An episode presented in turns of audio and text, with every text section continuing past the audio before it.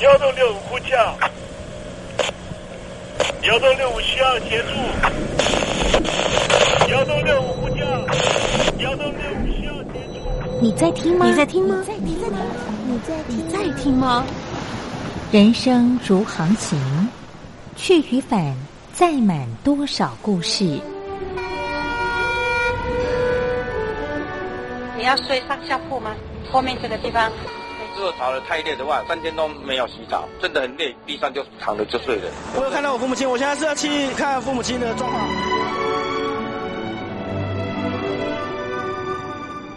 聆听故事湾，让每个故事找到属于自己的码头。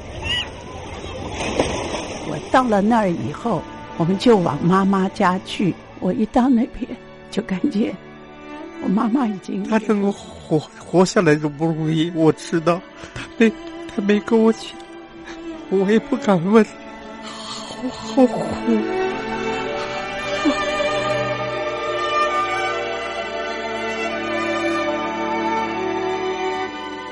聆听故事湾，聆听故事湾。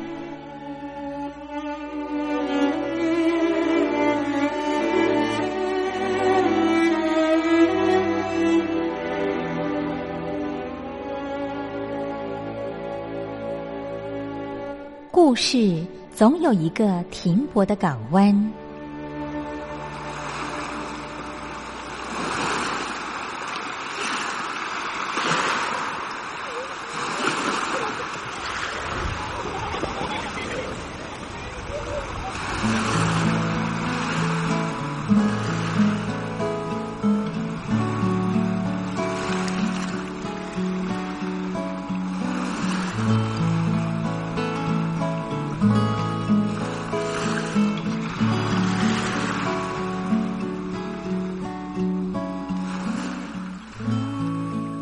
一二三四五六七七六五四三二一，大陆听众朋友您好，我是您的好朋友东山林，在台北问候您。正在为您进行的栏目就是聆听故事湾，一二三四五六七七六五四三二一，全年无休，每天在空中为您服务。您在每天的凌晨三点十分，或是傍晚的六点十分，都可以在光华之声频道收听到这个栏目。聆听寰宇趋势，不用太多解释，因为聪明的你心中自有诠释。亲爱的听众朋友，我们的节目早晚各一次，听众朋友你可以选择最适宜的时间，和东山林共度这短暂的五十分钟的时光，就在光华之声的频道空中相见。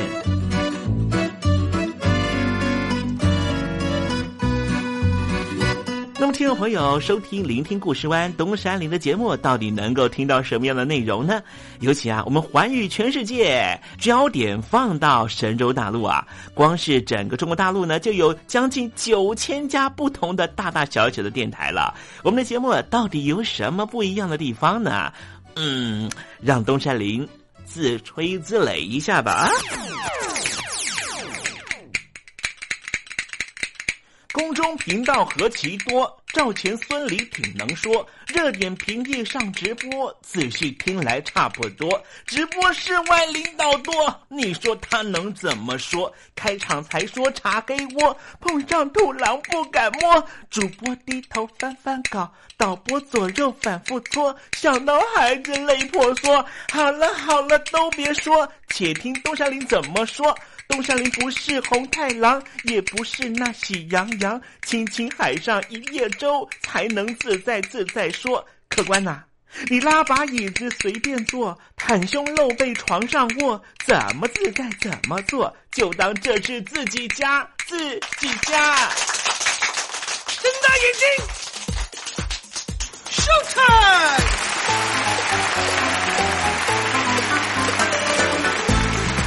听众朋友，你好，我是你的好朋友东山林，在台北问候您。正在为您进行的栏目就是《聆听故事湾》啦。为什么节目的开场要这样的隆重呢？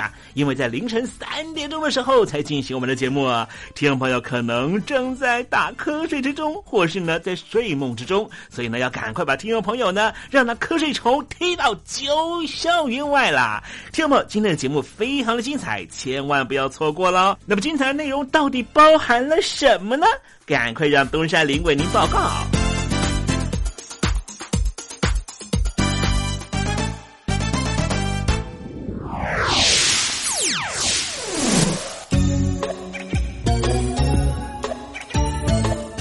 星期三，星期三，猴子去爬山。我记得还小的时候啊，那时候念书呢，发生了呃这个莫斯科的黑寡妇事件哈。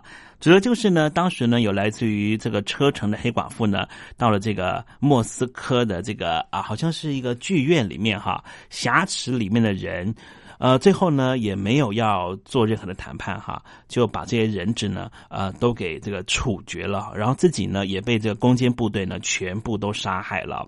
车臣和莫斯科之间到底有什么样的矛盾？待会在时政你懂得的环节里面呢，再跟听众朋友介绍啊。那么今天节目的下半阶段为你进行的环节就是典故看中国。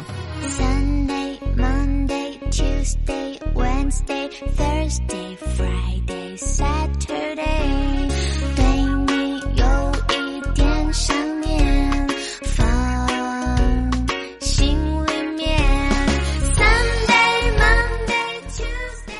众朋友，你们好，我是雨恒。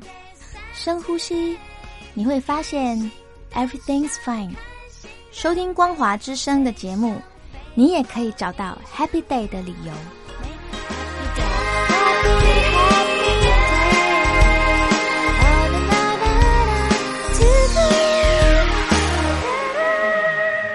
现在，请习近平同志讲话。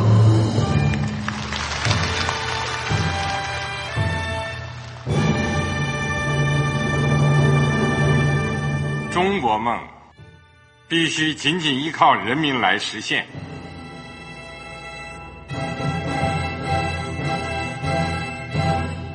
好国民得关心家事、国事、天下事。呃，谢谢发言人。我们注意到啊，现在那个外面有很多关于前中央政治局委员周永康的一些消息和报道。我不知道发言人对这个事情有没有什么可以呃透露、可以披露的？国家对于公事啊，不是什么东西都要公示的。我只能回答成这样了，你懂的。作为天津市来说，每年要偿还的这个公路建设的贷款量有多大？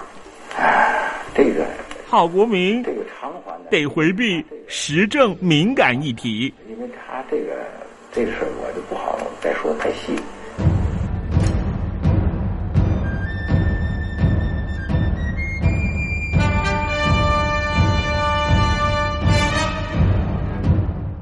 们要坚持人民当家作主，坚持人民主体地位。任何官方不宜说太细，期望您体谅的话题，尽在时政，你懂的。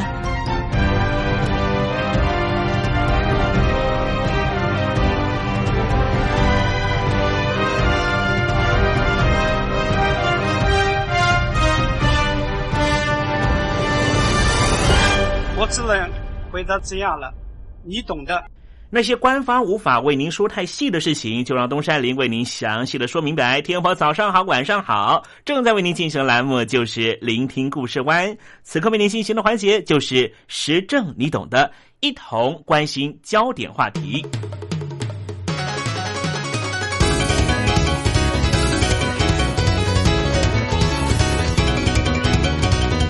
二零一三年四月，美国发生了恐怖攻击波士顿马拉松爆炸事件之后，当时全世界最关注的焦点就是隔年二零一四年二月在索契要举办的冬季奥运会的运动会，俄罗斯能不能够成功的防止恐怖组织的攻击呢？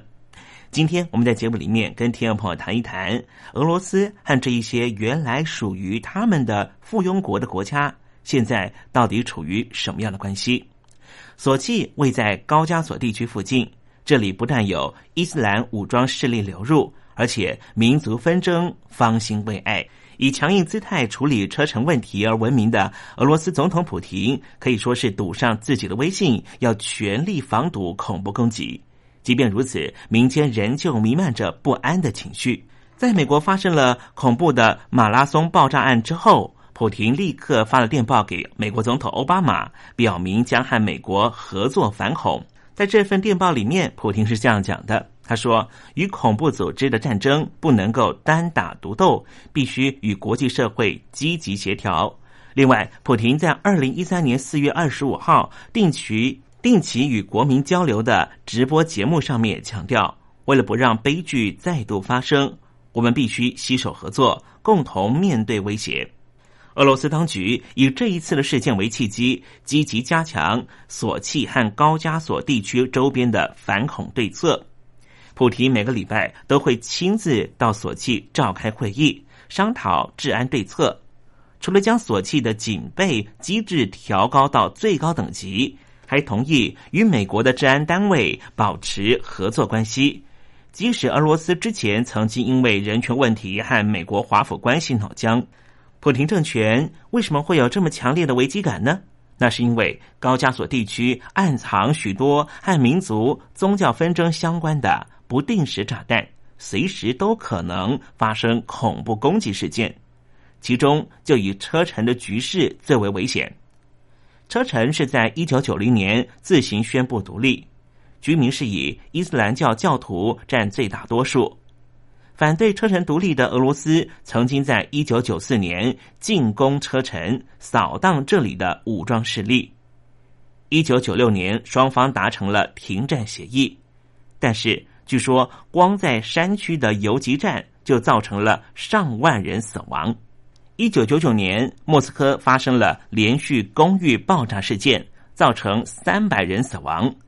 之后，当时担任总理的普廷认定这就是车臣独立派的罪行，再度进攻车臣。隔年两千年，俄罗斯的军队压制车臣首都格罗兹尼。并且乘机以对抗武装势力为由，成立了亲俄罗斯派的政府。在漫长的战斗过程中，独立派中的伊斯兰教基本教义派势力逐渐抬头。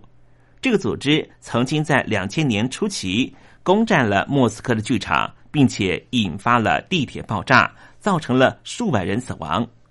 当时占领莫斯科剧场的就是所谓的黑寡妇。黑寡妇指的就是车臣伊斯兰教分离主义的女性炸弹自杀攻击者，闻名于二零零二年十月发生在俄罗斯首都莫斯科歌剧院的夹持事件。这些黑寡妇的丈夫都是在对抗俄罗斯军队的独立抗争中战死后被组织训练成为袭击者而得名的。他们当中许多是被自己父母卖给恐怖组织作为炸弹袭击者。有些则是被拐带或是欺骗诱来的，另一群则是来自于伊斯兰教支派的瓦哈皮派家庭。黑寡妇出击之前不需要特别训练，只要在身上绑上炸弹，再由其他人遥控操作，让炸弹爆炸。近年由俄罗斯当局扶植的傀儡政府车臣政府，一方面彻底镇压独立派。二方面，对于国内的基础建设开始进行巨额投资，透过这样的软硬兼施的手段，使得车臣的情势逐渐的缓和下来。但是，车臣这一些伊斯兰武装势力却逐渐的扩散到周边地区。我们谈谈，在一九九零年宣布独立的车臣，车臣共和国的全名是伊奇克里亚车臣共和国，后来变成了高加索酋长国。在国际上是完全孤立的，没有得到任何国家的公开承认或支持。同时，俄罗斯当局也在外交上施压，要求各级政府不要对车臣伊斯兰政府给予接洽或承认。因而，在二零零一年阿富汗战争结束之后，各国都表示不会直接和车臣共和国接洽联系。但是，因为其他国家多采取不干涉政策。实际上，在车臣共和国独立之后，来自于俄国以外的压力一直很小。所以国际问题专家普遍把车臣视为是俄罗斯自己的问题。因为国际社会的冷淡，使得他们和阿富汗伊斯兰酋长国通称为阿富汗塔利班政权或是神学式政权保持非常绵密的关系。虽然塔利班政权早已经垮台，但是因为在中亚地区拥有实质影响力，逼使北京当局和华府联手。二零一五年七月，协助阿富汗的中央政权和塔利班西南地方政权和谈。只是二零一五年八月，塔利班的领导人突然过世，导致于和谈遭受到严重打击。因为塔利班内部出现了分裂危机，要不要追认前任领导人的和谈主张，莫衷一是。刚才说到，车臣共和国得不到国际社会的支持，就和邻近的阿富汗的神学式政权取得了绵密的关系，也使得这些带着恐怖攻击色彩的政权彼此沆瀣一气。比方说，车臣东边的达吉斯坦共和国也逐渐成为了恐怖分子的温床，国际恐怖组织盖达也流入其中。目前得知。波士顿爆炸案的嫌犯之一的查尔纳耶夫就曾经在二零一二年短暂停留在达吉斯坦，并且和激进人士接触，导致于他投身于伊斯兰教的激进主义。担心恐怖行动持续扩大的普廷，在二零一三年一月解除了达吉斯坦首长马戈梅多夫的职务，直接指派俄罗斯下议院在野党统一俄罗斯党的老大。阿卜杜拉吉波夫接任，这算是俄罗斯在冬季奥运会举行之前就体制面进行的补救措施。但是在二零一三年二月，又发生了恐怖分子朝向警察局自爆的恐怖攻击事件。之后，五月二十号，在达吉斯坦首都也发生了一起汽车爆炸案，造成四人死亡、五十人受伤。而和索契接壤的阿布哈兹共和国。也同样因为领土归属问题，分别和俄罗斯和乔治亚处于对立状态。车臣独立派的残党和阿布哈兹的伊斯兰武装势力关系十分密切，甚至传闻已经被盖达派的恐怖分子渗透。二零一二年五月，俄罗斯当局发布消息，已经将伊斯兰武装势力藏匿在阿布哈斯境内的大量武器没收了。普廷借着对车臣独立派展开强硬手段而获得高人气，终于让自己攀上了权力高峰。而这一次高加索地区问题的应对成败，关系到他得来不易的政权正统性。所以，普廷对于反恐行动可以说是绷紧神经应对。这样的局势恐怕还要持续一段很长的时间。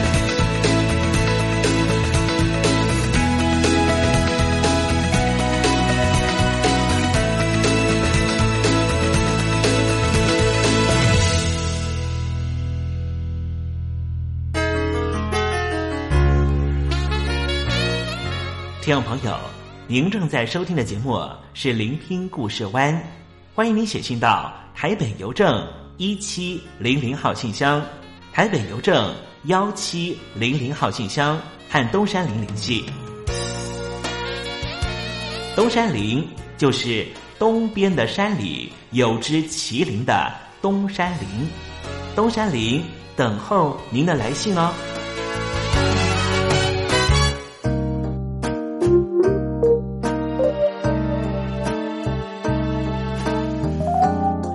来认识一下万芳的初夏的房间呢。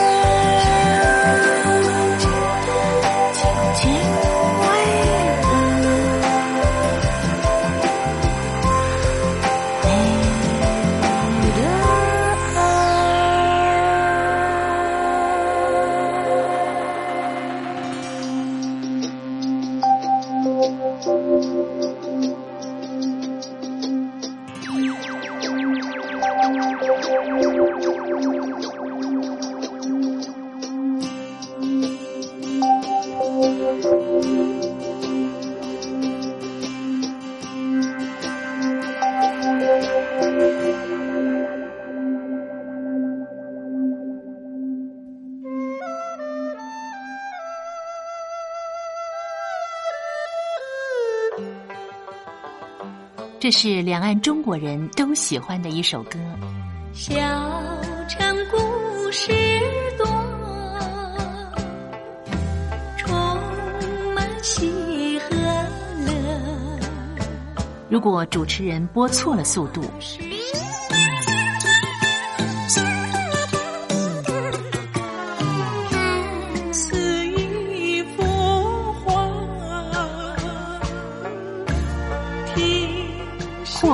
或慢的走调歌曲，都不是听众喜欢的。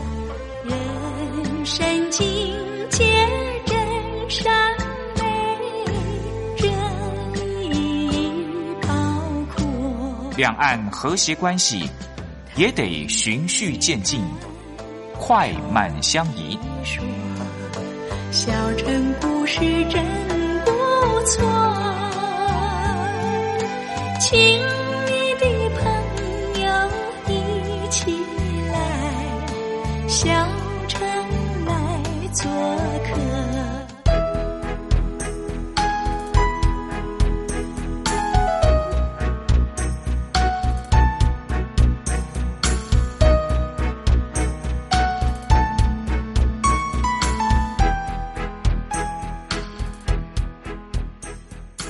活中少不了知性的真，生活中少不了理性的善，生活中也少不了感性的美。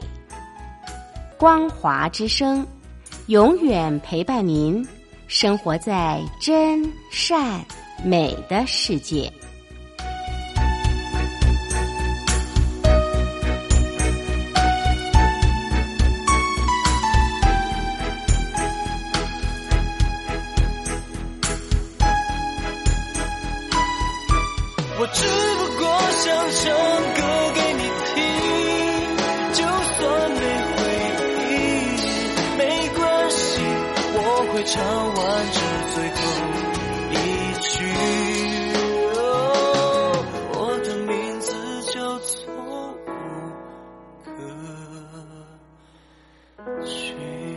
大陆的听众朋友，你好，没错，我就是吴克群。不管你现在在做什么，不管你现在在哪里，吴克群和光华之声在台北问候你。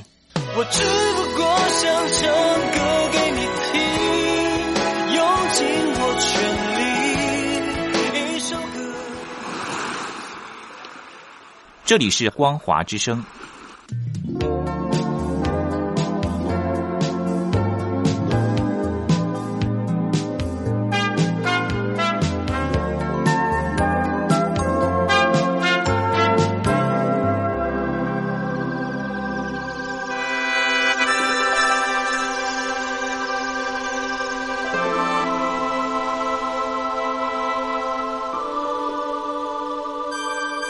中华文化源远流长，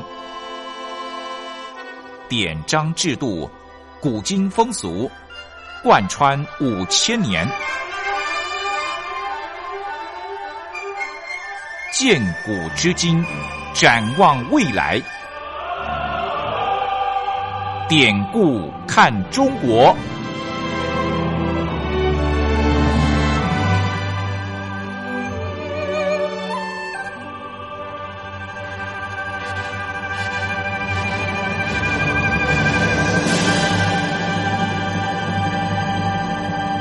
典故看中国。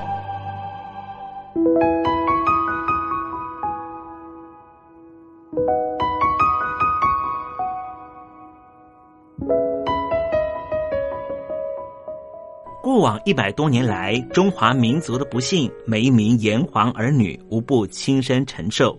列强的欺门踏户，连番的内战，中共建政后，为了统治需求而做的文化捣毁。再再显现当代中华儿女的沧桑。如果海峡两岸的交流得以弥补文化上的鸿沟，东山林真心的希望这个单元这个环节可以实际施力。今天要讲的故事就是上下其手。这个典故出自于《左传》襄公二十六年，楚国进攻郑国，楚国大夫川风须俘虏了郑国大夫黄杰。而王子维却要争功，请亳州离裁处。不过亳州离偏袒王子维，以手势上起手、下起手向黄杰暗示，后人就把上起手、下起手概括成上下起手，指的就是玩弄手段、串通作弊。好，我们来看看《左传》里面怎么讲述这段故事。襄公二十六年，楚康王和秦国联合起来要入侵吴国，联合大军开到了鱼篓，也就是现在河南商城这个地方。听说吴国已经有了准备，所以就撤兵而缓。于是又去攻打郑国。五月的时候，楚军来到郑国的城糜。郑国大夫黄杰束手成谜，出城和楚军交战，结果被打败了。楚国大夫穿风须活捉了黄杰，而公子围为了争功，说是他捉的。双方到了亳州离那里评理，亳州离就说：“那问问俘虏吧。”就把黄杰带了上来。亳州离问黄杰说：“你是一位君子，通达事理，也识时务。我现在。”向您介绍两位公子。于是亳州离说完之后，就把手往上一抬，指着王子维说：“那一位是王子维，就是我们国君尊贵的弟弟。”之后又把手往下一放，指着穿风须说：“这一位是穿风须方城外面的一位县官。我现在问你，到底是谁把你活捉的？”黄杰果然是识时务。他说：“我是碰到王子维，后来我打不过他。”这样的回答完全不是事实。穿风须大怒，抽出了武器就追着王子维打，但是没有赶上。结果如何呢？楚军还是把黄杰带回楚国，再来探究到底是谁俘虏他的。上下其手讲的是什么呢？就是指玩弄手段、串通作弊的意思。好了，听众朋友，今天的典故看中国为您分享的故事在这里告一段落了。文化的低渗不争朝夕。当有一天我们发现自己怎么更有包容力、更有同理心、更能替旁人着想的时候，我们就能够实际感受中华文化的博大精深正在我们的身上发挥作用。让我们拭目以待吧。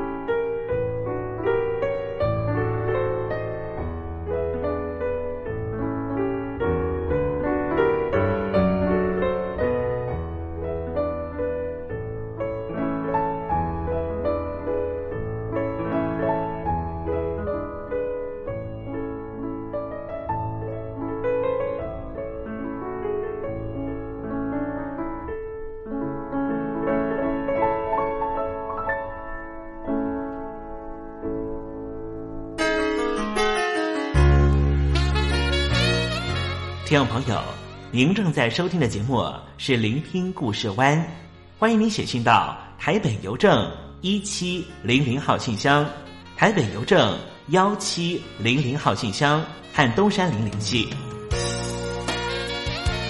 东山林就是东边的山里有只麒麟的东山林，东山林等候您的来信哦。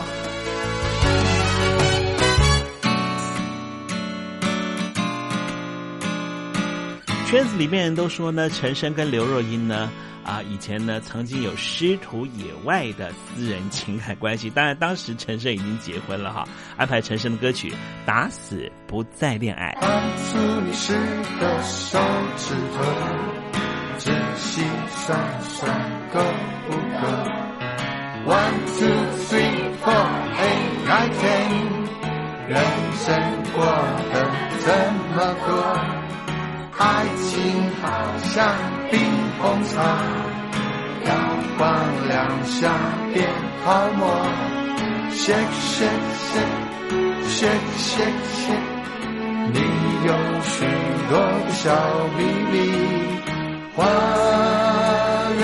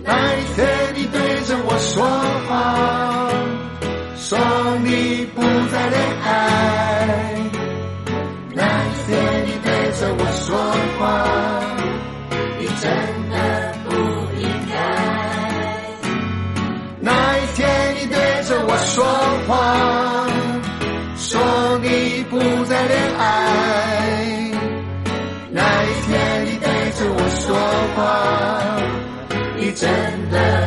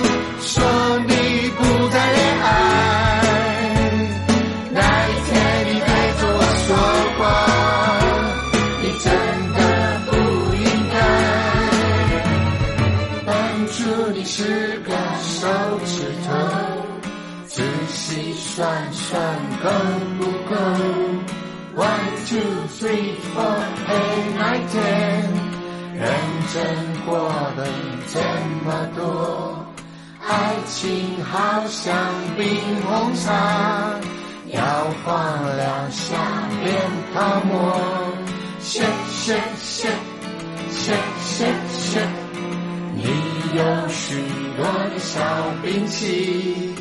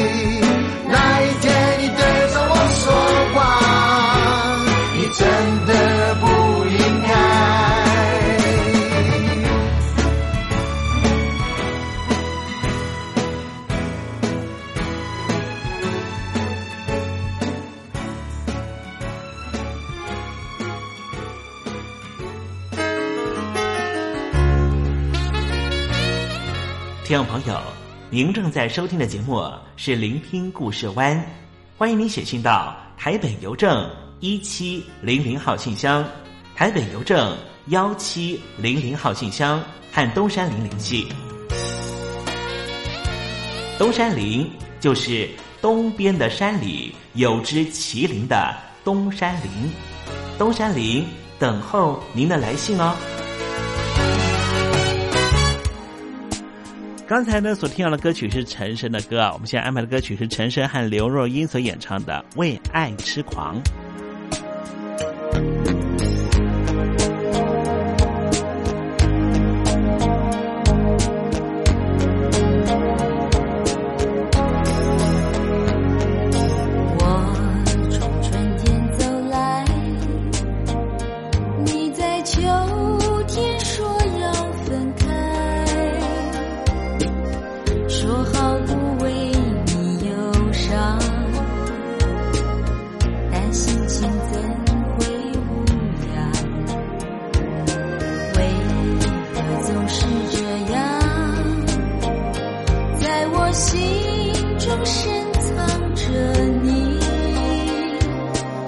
想要